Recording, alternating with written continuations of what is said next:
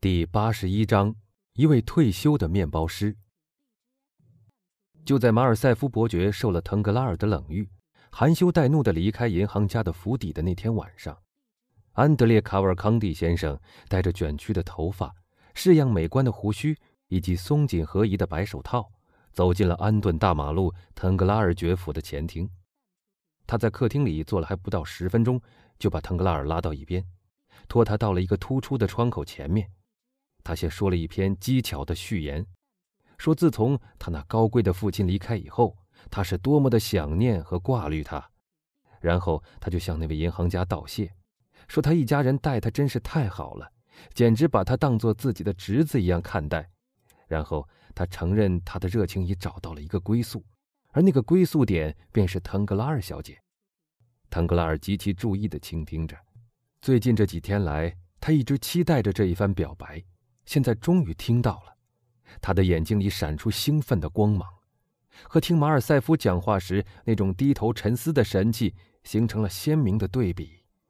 但他还不愿意立刻就答应那个青年的要求，表面上略微犹豫了一下。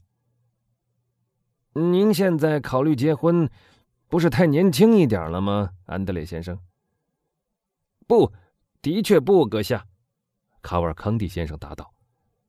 在意大利，贵族一般都很早就结婚，这是一种很合理的风俗。人生是这样的易于变换，当快乐来到我们前面的时候，我们应该及时的抓住它。嗯，阁下，腾格拉尔说：“您的建议使我很感到光荣。假如我太太和女儿也同意的话，那些初步的手续由谁来办理呢？我想。”这样重要的一次商谈，应该由双方的父亲出面才好。阁下，家父是一个极有先见之明和非常审慎的人，他正想到我或许愿意在法国成家立业，所以在他离开的时候，把那些证明我身份的文件都留交给了我，并且还留下一封信，说假如我的选择符合他的心愿，就答应从我结婚的那天起，可以让我每年有十五万里弗的收入。这笔款子，我估计约占家父每年收入的四分之一。我，腾格拉尔说：“我早已准备给我的女儿五十万法郎做嫁妆，而且她还是我的独生女儿。”嗯，安德烈说：“您看，这样就已经很好了。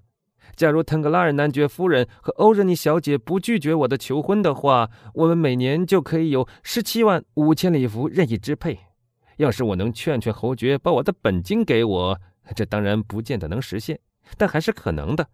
我们就把这两三百万交给您，而这两三百万一旦到了一个老手的手里，至少可以赚到一个一分利。我给别人的利息从不超过四厘，普通的只有三厘半，但对我的女婿，我可以给五厘。我们大家可以分享盈利。好极了，岳父大人。卡瓦尔康蒂说：“这句话暴露了他那下贱的本性。他虽极力想巧用贵族的派头掩饰那种本性，但有时却仍不免要流露出来。他立刻校正自己说道：‘原谅我，阁下，您看，但是希望就已使我快要发疯了。嗯，假如希望真的实现了，我还不知要成什么样了呢。’但是，腾格拉尔说。”他并没发觉，这番最初毫不涉及金钱的谈话，变成了一场商业谈判。在你的财产当中，有一部分，令尊无疑是不能拒绝您的喽。哪一笔？青年问。就是您从令堂那儿继承来的那一笔。是的，的确，我从家母奥利弗高塞奈黎那儿继承了一笔财产。那笔财产有多少？说老实话，阁下，安德烈说。我向您保证，我从没去想过。但据我猜测，那笔财产至少肯定有两百万。腾格拉尔喜不自胜，犹如守财奴找到了一笔失踪的财宝，或沉船的海员在精疲力尽的时候，忽然感觉到脚踏到了实地一样。嗯，阁下，安德烈说，毕恭毕敬地向银行家鞠了一躬。我可以希望吗，安德烈先生？坦格尔说：“您不但可以希望，而且或许可以认为这件事情已是确定无疑的了。假如您这方面没什么阻碍的话，只是……他若有所思的又加上了一句话：“您的保护人基督山先生这次怎么不带您来提亲呢？”安德烈略微涨红了脸。我刚从伯爵那儿来，阁下，他说：“他无疑是个很风趣的人，但他有些念头却古怪的难以想象。他对我估计的很高，他甚至告诉我说，他绝对相信家父不会仅仅让我收用利息，而会把那笔本金也给我的。他答应为我设法办到这一点，但他又说他从不带人提亲，将来也绝不做这种事。但是我必须为他说句公道话。”他说道。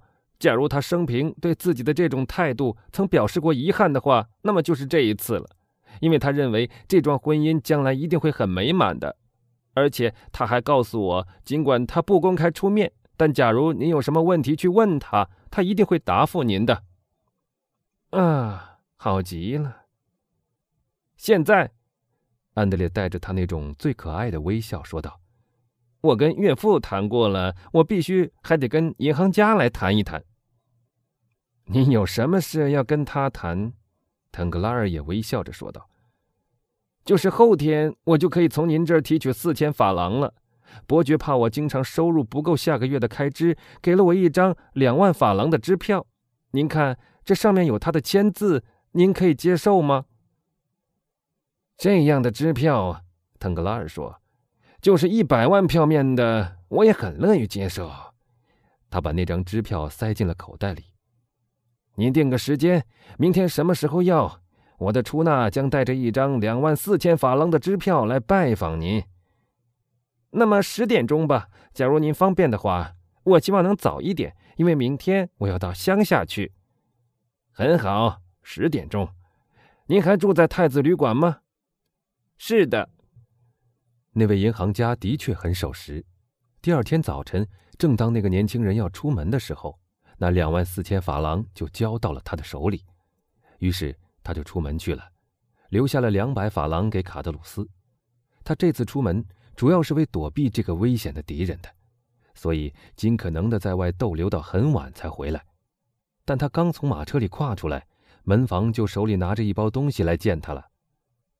先生，他说：“那个人已经来过了。”什么人？安德烈态度很随便的说。表面上似乎已经把时刻害怕着那个人给忘了，就是大人给了他那一小笔养老金的那个人。哦，安德烈说：“我父亲的老乡。”嗯，你把我留给他的那两百法郎交给他了吧？是的，大人。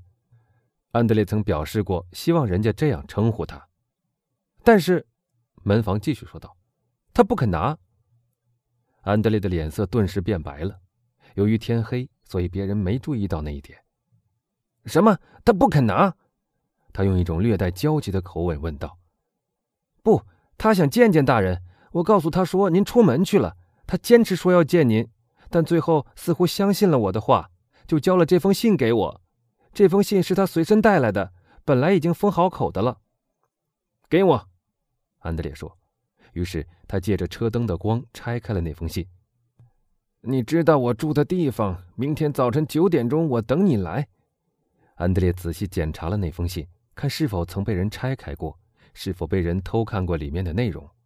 但这封信的封口非常缜密，假如有人想偷看，则必须撕破封口。可封口却原封未动。好极了，他说：“可怜他，真是一个老好人。”他丢下门房，让他去细细的咀嚼这几句话。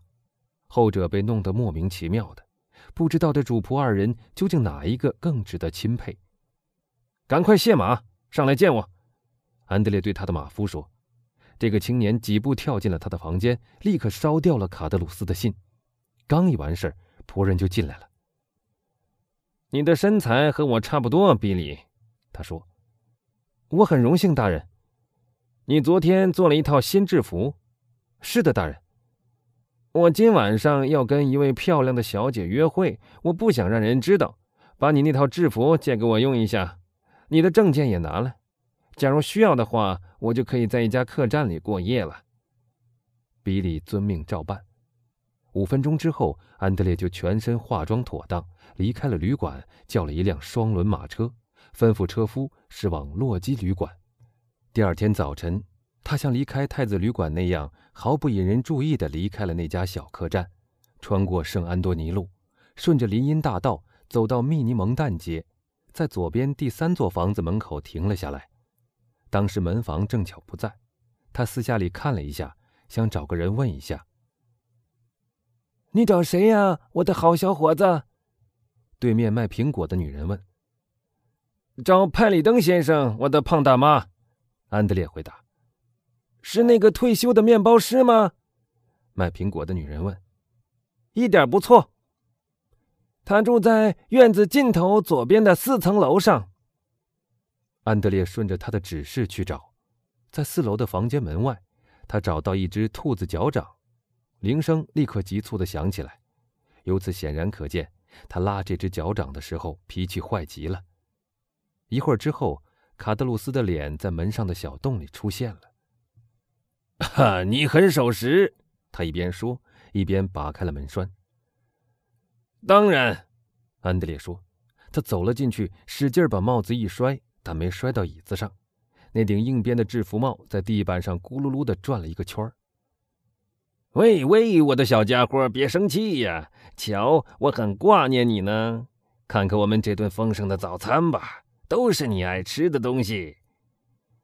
安德烈的确嗅到了饭菜的香味，他对于这种气味倒并非不欢迎，因为他实在饿极了。他所闻到的是下等乡下厨房里所特有的那种马肉和大蒜的混合味儿，此外还有红烧鱼的香味儿，而最强烈的。则是那刺鼻的茴香味儿，这些气味是从两只炉子上的两只盖着的菜碟和一只放在铁炉上的一只锅里散发出来的。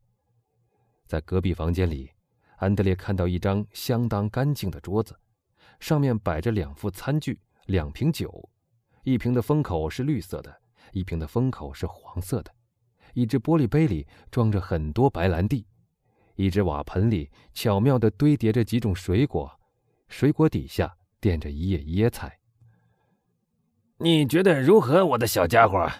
卡德鲁斯说：“哎呀，味道很好。你知道我是一个烧菜的好手，还记得你以前常常舔手指头的那回事吗？凡是我能烧的菜，你都尝过。我想你对他们大概很喜欢的吧？”